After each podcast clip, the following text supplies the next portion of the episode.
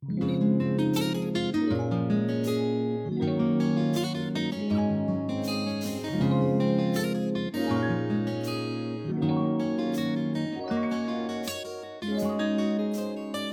大家好，欢迎来到来都来了，我是主播丸子。Hello，大家好，我是 Nicole。今天要跟大家聊什么呢？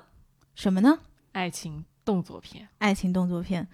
就是我跟你说，我有我有一个朋友前两天跟我讲，他说他听我们前两期的节目啊，因为我们两个丧了吧唧的，然后在那儿瞎聊，就聊着聊着，一男生把人家聊睡着了。我们今天就聊聊你不睡着的东西。让你睡不着的东西，可能听完就睡不着了。哎哎，还真是啊。起身拿出了电脑。对，呃，其实我们今天想跟大家聊一聊，就是这个爱情动作片以及在我们现在观察到的两性对于性这件事情的认知和体验。嗯嗯。呃，其实这个事情的起因是，呃，前两天我跟丸子看到了一篇报道。这个报道呢，就是关于有一个中国的导演，他拍了一个非常女性视角的这种爱情动作片。然后我觉得还有挺多东西值得拿出来说一说的，所以我们今天就起了这个主题。现阶段的情况来讲，大家都知道，全世界最大的这个爱情动作片的 resource 应该是 P 站，嗯哼，对吧？然后。为了给大家展示一下 P 站的这个访问量有多大，然后我去调阅了一些数据。对，就大家知道这个 P 站其实每年会有一个这个 Year End Review，然后他们二零一九年 Year End Review 的时候，他提到就他们体量有多大哦。二零一九年的时候，一共有四十二个 billion 的 visits，四十二个 billion 是四百二十亿的 visits。然后每一天造访的人是一百一十五个 million，就是一点一五亿每一天。然后这个二零一九年一共有三百九十亿次的用有引擎搜索引擎去搜这个自己想要的片源，嗯，然后一共有六百九十三万的 video being uploaded，就是上传的视频一共有六百九十三万，嗯。对，然后如果大家觉得这个数据还不够的具象，我给你们分解到每分钟。就我手机上有一个这个图片，我大家挑几个给你们讲，就是每一分钟这个 P 站有多少造访，每一分钟是有八万个人到访 P 站，我的天，然后有每一分钟有每一分钟个对七点七万的淘宝有多少 searches？哎，我还真不知道哎，对比一下淘宝，但肯定没有这个哎那。哦，一个是世界范围，一个是对吧？对吧？一个是国内的范围。外国也可以用淘宝可以吗？可以啊，我不知道哎。那继续，我觉得这个事情是很有意思。对，就是这个这个数字是非常庞大的。然后你觉得有没有一个网站的点击量会比它更高？我不知道，听众朋友，如果你们知道，你们可以在评论区告诉我们。就是我们见识狭隘。对，on top of my head，我是想不到的。然后有每一分钟有七点七万次搜索。嗯，每一分钟有一万一千个小时 being watched，就是有一万一千个小时就是正在被浏览。嗯哼。然后有十四个 videos being uploaded，它这还有很多数据啦，我就找了其中几个来跟大家说一说。就如果大家感兴趣的话，可以发在微博上，嗯、或者可以在那个听友群问我们要这张图片。因为首先我们觉得这个东西，呃，为什么我们会拿出来讲？就这个东西是值得被讨论的，就是没有必要去怎么说胆战战兢兢的隐藏自己想要讨论这个东西的欲望。我觉得，因为这是一个事实，嗯、它。就是有很多的人，嗯，有很多的需要，你不能去否认他们。对，嗯，对。哎，你讲到这个否认，就是我还想到，就是前两天我在看一个 BBC 的 Hard Talk，然后他是采访了一个曾经在 P 站上面类似于顶流的一个爱情动作片的女明星。然后这个女明星她是十九岁的时候入行，然后她二十二十六岁的时候上 BBC，就等于已经离开了这个行业嘛。Uh-huh. 然后当时这个主持人是一个白人的男性，然后这个爱情动作片女性类似于是那个棕色皮肤的那种，有点像 Latino，有点像就是那种 brown skin 的 people 嘛，但是也非常的 sexy。后来当时那个男性就问她什么东西，然后这个女生她其实反应非常快，然后她就说问她直接问她说 Have you watched porn？他说你有没有看过爱情动作片？嗯、然后这个老人就愣了一下说。Yeah，我有，我有。他说，我觉得每个人都有。其实现实就是这样的，应该是每个人在过了一定年龄之后，应该都看过的。这这，of course，为什么这个需要 deny？对，然后但是你不觉得国内好像大家都很不想把这个事情拿出来讨论？啊、可是难不难道不是初啊高哦，是是这样，私下讨论，就是不放在台面上讨论，对吧？就是我你我我觉得我没有哎，我我从初中开始，我们班男生就是以看这种东西为风潮，嗯，就是有多少人就是哎看了什么什么，就是甚至当时我们几个关系好的男生，就是很明目张胆的说，就超级然后这个 BBC Heart Talk 不是采访了这个女性呃爱情动作片的这个女明星吗？然后她就在讲到很多现在关于国呃国际就是全世界的这个爱情动作片的一个共同的问题，就是她觉得这是一个被男性主导的产业以及行业，所以这就是为什么在 P 站上我们看到很多的东西完全都是一个男性的视角。就他从一个从从业者的角度，呃，就是在这个 talk 里面叙述了他入行的一些经历。比如说，他讲到他十九岁的时候，别人是一个 model agency 是把他选，就是模特的经纪公司把他选上的。然后选上他整个选角的过程，可能一开始有第一次的 casting，然后 casting 完了之后，别人觉得，哎，你这个人不错，就是身材啊、脸啊各个方面都不错，然后我们就来签合约。他讲到签合约是怎么签的呢？就是他在一个封闭的房间里面，然后面对着四个男性，这四个男性里面有导有 producer，然后有这个摄影师，也有他们就是 model agency 的人，然后别人就四个人就跟他说，他说你现在可以来看看你的合同，you can read it aloud，应该就是你可以自己去看一下，如果你觉得没有问题的话就签字。他形容当时这个签合约的过程有点像什么，就有点像你在国外的这种餐厅里面，然后一个服务生给你，就比如你上个菜，然后就是服务生跑过来问你说，哎，你觉得这个食物怎么样啊？然后带上一个 big smile，啊，就是这种这种你知道这种 passive 的这种呃。被迫你要去说，哎，这个东西还 OK，它其实是一个很大的压力。所以在当下，这个女性在这四个男性的审视下，就直接把这个东西给签掉了。然后签完了之后呢，她就开始去表演嘛。然后所有的这个呃骗子都是。就是房间里面全部是男性，摄影师或者是呃，包括他的搭档也不是他选择的，就是整个他会觉得是一个很压抑的、很压抑的一个表演的过程。但是即便这样，他也演到了好像二十四岁，就从十九岁演到了二十四岁，演了五年。哎，他我想问一下，他有没有说过他为什么要呃从事这个行业？嗯，我没有，我他没有讲，但是我想可能 for the money or for the fame 咯，或、嗯或者你觉得可能是 for 体验吗？for experience 吗？不会啊，因为我就觉得这体验太差了。就如果按照他刚刚那个形容，身边所有的人都是男性，而且在一个呃受到了，其实你说我们工作环境中虽然有很多男性，但是嗯你女性你把自己的很隐私的呃身体暴露出来，在别人的注视下和嗯评判下去完成这样一个呃事情的话，我觉得是身心的压力都会有。对你说的没错，而且就是为什么去选择？是因为他所以我的推测，要么是钱，要么就是名声，因为你毕竟是有一个 model agency 的光环，然后并且当时这个女生年纪尚小。嗯嗯，然后当时这个记者，呃，这这个 talk 的这个主持人就采访他说，他说你如果回顾这个过程的话，你觉得呃很重要，就是你是不是会建议别人来进这个行业？然后他就说这个完全是个人选择，但是他唯一能给的建议是，如果你要签一份合约的话，至少你应该带一个律师，然后在国外以一个正常的这种流程去 go over 一下这个 contract，如果觉得没有问题，甚或者是对方给你几天时间，你自己回家去考虑考虑清楚，当你是一个人的状态的时候，而不是在这种四个男性审视你的这个压力下，然后把这份合同草草的给签约掉。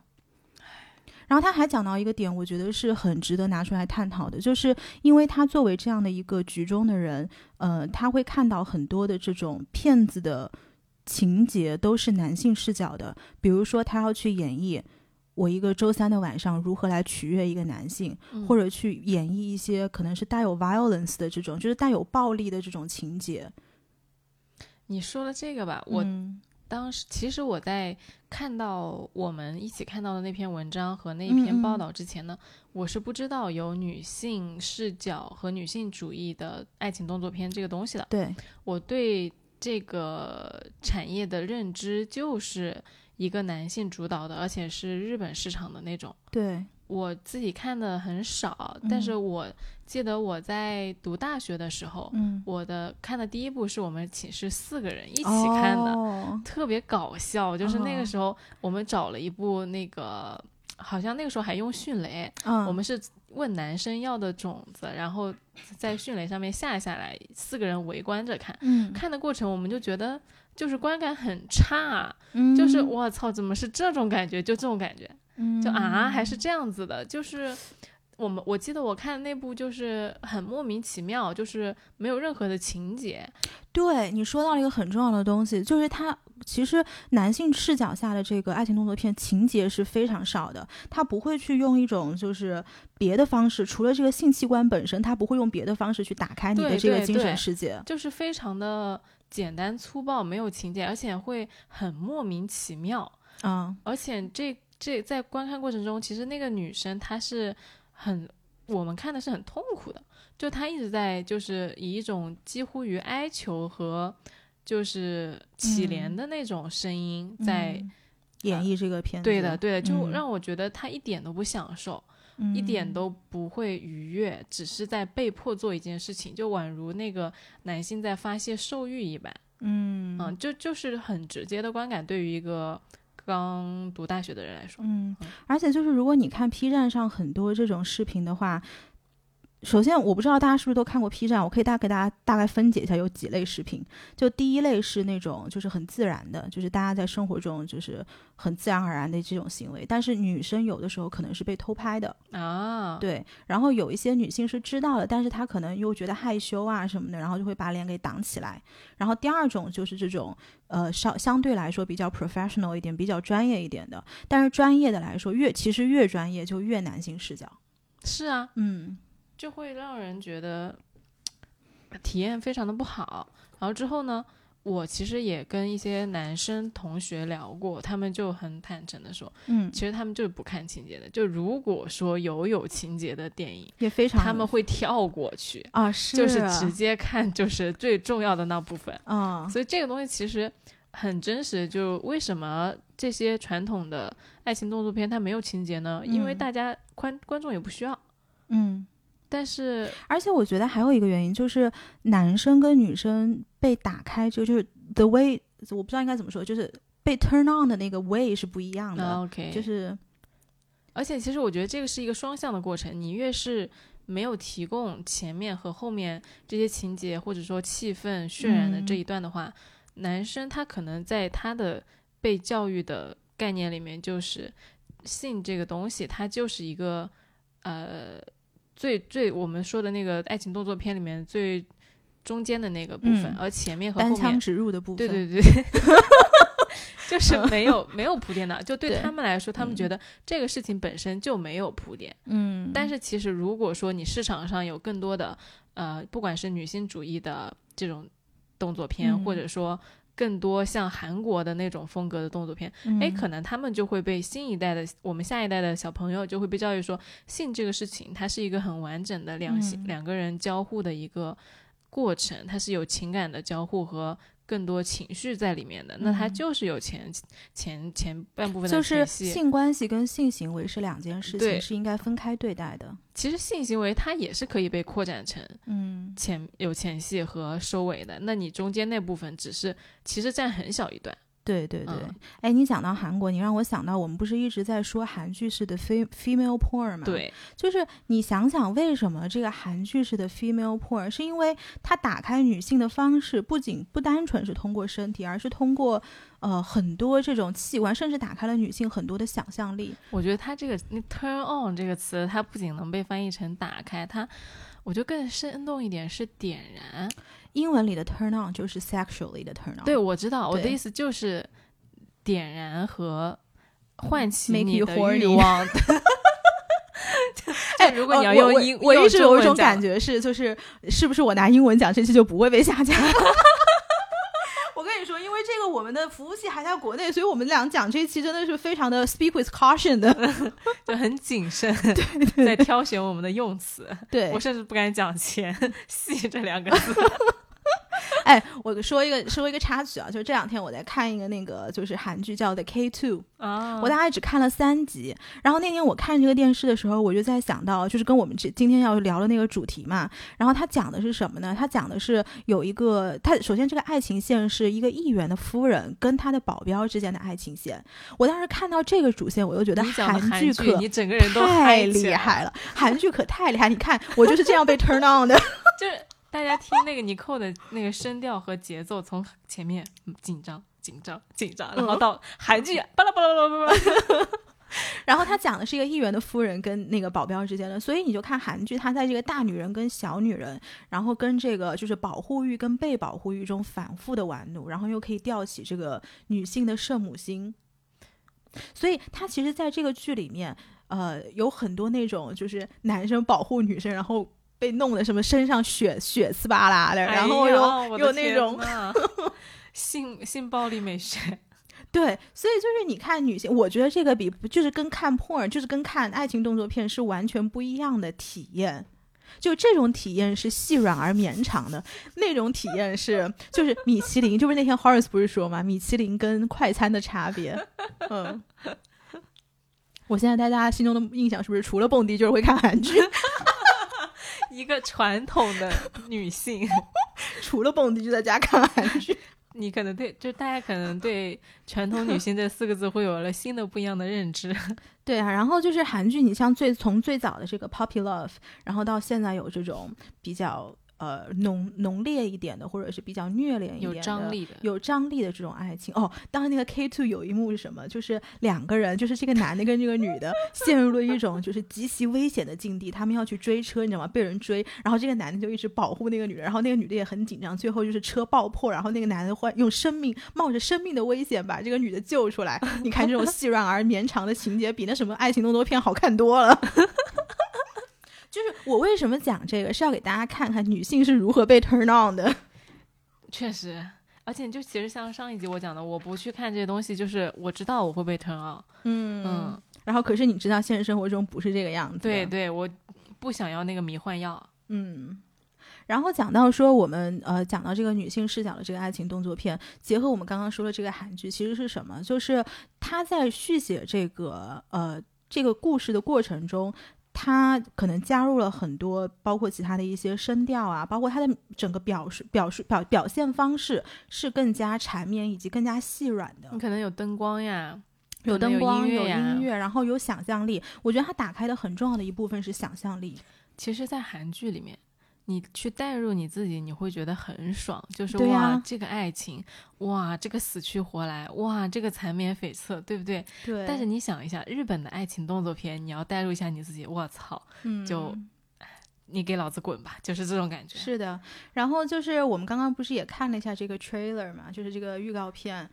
然后这个预告片里面。它其实续写的是一个男女之间的故事，但你看到最后会发现，它其实是一个幻象，是一个幻境。可是它整个呃 picture 是非常艺术调性的，光和影的切换，我觉得特别美。嗯。然后我在做这期的时候，看到了这个女性呃爱情动作片这个跟摄影师的一个报道，我就直接给大家念一下啊。然后这个报道他就说，听说在拍摄过程中，除了你、男演员、灯光师和司机，其他成员都是女性。你是否有意打造一个女性占主导地位的团队，以此来抗衡目前男性视角为主流的情色行业？你觉得作为生理男性，要如何保证产出的片子充分照顾到女性的感受？然后这个摄影师是这么回答，他说：“我个人其实特别痛恨生理性别这个名词和表达，因为很多人的内在性别并不是那么的二元和绝对，受生理性别所限制的。但是摄影师这个角色其实是很重要、很敏感的，并不是说必须是女性或者男性，而是要在拍摄之前想清楚，如果有一个男性气质很强烈的男性站在这个位置上，当他在注视着女演员的时候，那种权力关系是不是你想要的？”另外就是，当女演员面对着一个非常男性化的摄影师，她所呈现出来表演的感觉也是不一样的。对我觉得它里面讲到一个非常关键的词，叫权力关系。这个我待会也很想讲，嗯，这个是值得探讨的一个事情，嗯。所以你看，在在这个事情以及在这个行业里面，其实男性是占了绝对的主导的这种。地位的地位的，对。但是其实，嗯、不管是在这个行业，还是说性这个事情本身，其实它都是有权利的意味在里面的。嗯就是比如说，你谁去决定说你有嗯权进入一段关系，谁去定义什么叫做享受，什么叫做这段关这段性关系是好的，嗯这个东西本身就是一个话语权和相互博弈的过程。像我们刚刚说的那种日本的电影里面，你肯定是不管是男性的产业制作链，还是说很多时候在性关系里面，男生你会觉得哦，这这一段我和你发生的这个性关系，我觉得非常的愉悦，嗯和女生同样一段，他可能没有那么愉悦，嗯但他会觉得说，哦，你对方愉悦了，我就去，我就觉得是愉悦的。就嗯女生她会更倾向于去把啊、对方的那种性满足嗯来放在自己的心里说，哦，他只要我的伴侣满足了，那我也满足了。但其实在这个过程中，他可能有很多疼痛，或者心里是很低位的。羞耻，嗯或者说其他的异样的感觉。但是这个东西在这个发生的过程中，然后女生就她不敢说出来，或者说她觉得她不应该说出来，她觉得她应该忍受。嗯哎是吗嗯，很多人都是这样子的。？OK，嗯哎，你让我想到《纸牌屋》里面有一句话，就大概我不记得原话，大概意思是说，呃，就是对于男生来说，everything is about sex except sex itself，这个好像就 sex is dominance。这个好像之前是王尔德还是谁是说过的。哦，是吗？嗯，对，就是哦确实是这样，对，因为它会被解构成很多的东西。嗯，哎，那你觉得你刚刚说的这种现象，就是为什么会这样呢？嗯，它会有很多的原因，就男女啊。但是我其实特别想讲的就是对于一个性教育的问题，嗯就是我们从小女生她都会更加的羞于去表达你的欲望和你的嗯需要，嗯你的各种性方面的东西是不被正视的。你比如嗯说我们小的时候。你想回忆一下上学的时候，在青春期的时候，男生他会学到的东西是你进入青春期，你会有勃起，嗯，你会有射精，嗯，但是女生呢，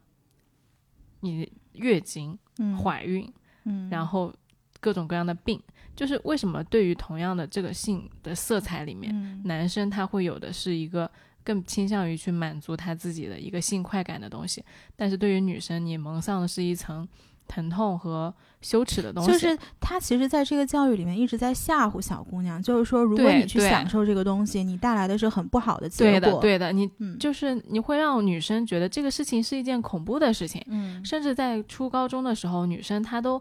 非常的不好意思去提及，就是我出潮了，嗯或者说我生理期大姨妈了。嗯，就这个事情是在我们那个时年代，我们那个年代的非常的羞耻的一件事情。那你其实还有很多更细节的东西，比如说，呃，很多女生或者说大部分人，你在去命名和提及性器官的时候，嗯。你不很少会去说到阴蒂或者是阴道，嗯还有很多女生她其实是没有自慰过的，那她嗯。在没有去 DIY 之前，她就去和别人发生了性关系，嗯。那我们是怎么样去指望？在这样一个环境下，你成长起来的女性，你不了解自己的身体，不懂得如何去取悦你自己，嗯。你是怎么样明白性这件事情，它是和你自己有关系的？你怎么样去期待这些女生，她是能够清楚的表达她的欲望、她的嗯。desire、她的 needs，嗯。然后她的 limits，她就不现实这件事情。对你让我想到说，以前我们在上这个所谓的生物课的时候，其实我觉得我回想起来，我是没有接受过正正统的性教育的。然后我第一次所谓的知道这个事情是什么呢？是我已经上大学了。嗯，就是上大学，我们大家不是去会，就是美国会有那种 orientation，会有个 bag 给你，然然后它那个 bag 里面有一个 condom，这是我第一次就是知道这个东西是什么，然后这个东西要怎么用，然后当时会有一个那种类似于 instruction 的东西写在后面。OK，已经上大学了，然后到高中的时候，呃，好像生物课上老师每次讲到这一块的东西就非常快的带过了。其实老师他也是非常羞于启齿的。是对他也不愿意去讲，因为那个老师好像年纪也没多大嘛，一个男生，你让他怎么去讲月经，你让他怎么去讲阴道，去讲阴蒂，但是其实我觉得这个事情是一个就是氛围的问题。其实你觉得这个东西讲出来，现在觉得有什么呢？也没有什么。为什么那个时候就是不愿意讲呢？而且我记得当时就是，如果讲到男生的一些性器官的时候，就是底下的男生都是那种，就是就是学学校学堂里面就是那种，哎呀，在偷偷的笑啊，然后女孩就很很害羞的那种那种状态。啊，确实是这样，对吧？你回想一下，你以前的这个。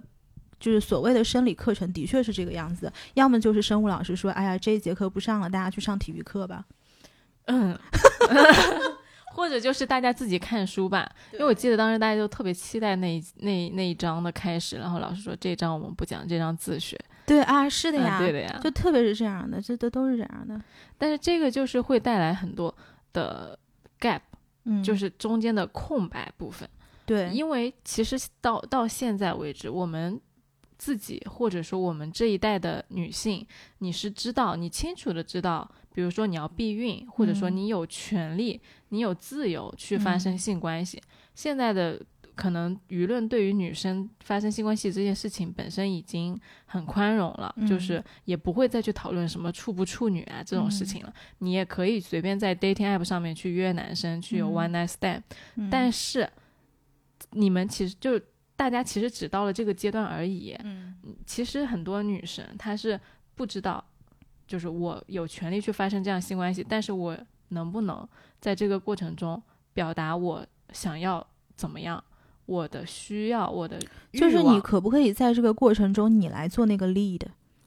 你不你不用做 lead，你甚至能你能不能表达出来？这个就是一个 gap，就是你从同意。到你要去说出来，说出来，你你愿意让男生来取悦你，嗯，然后到南山学院，到你自己去享受这个过程，它中间是有很多很多个 gap 的。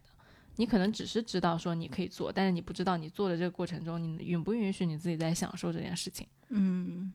然后其实包括什么叫性行为，就我们刚刚说的，其实爱情动作片里面最后的，就或者说最重要的那个部分嘛。但其实还是有很多边缘的行为，你比如说 oral sex，它算不算是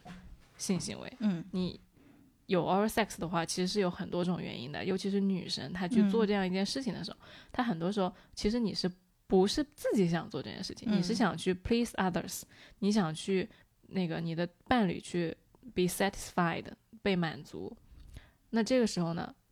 嗯，其实为什么就是在你不想做就是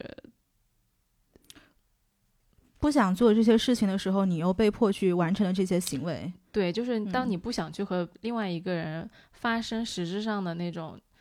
交互式的性关系的时候，你为什么要去做这样一件事情？那可能就是女生她会出于一个我想去取悦对方的这个心理。嗯，而且其实更妙的一件事情就是，为什么很比比较少见的是男生来取悦女生去喊。就是 some oral sex 呢，不是因为男生不愿意，而是因为女生不愿意。就是你女生自她自己就会觉得说，哎，我不想要这样，我觉得很羞耻。就是女生她对于自己的性器官本身是一个非常矛盾的态度，她既觉得她就是不可被，就是比较特别、比较隐秘，同时她会觉得她带一点羞耻的色彩，就是不愿意去把它放在。大就是别人的目光里面，嗯，我记得我之前看过一个还挺感动的一个日剧的截图，他说的是关于腋毛，嗯，就是那个那两个一一对 CP，他躺在床上的时候，女生她那个腋下的毛没有剃嘛，然后他就非常的不好意思。然后那个男生就说：“你为什么不好意思啊？”他说：“我觉得这些腋毛很可爱啊，我要亲亲他们。”然后那个女生就突然也觉得就是很感动。就这个其实跟 sex 本身没有特别直接的相关，但是让我会觉得说，其实有时候女生她是有很严重的 body shame，包括在性关系上面和性器官上面。但是如果说，嗯，你其实不能够就是期待别人先给你这样一个。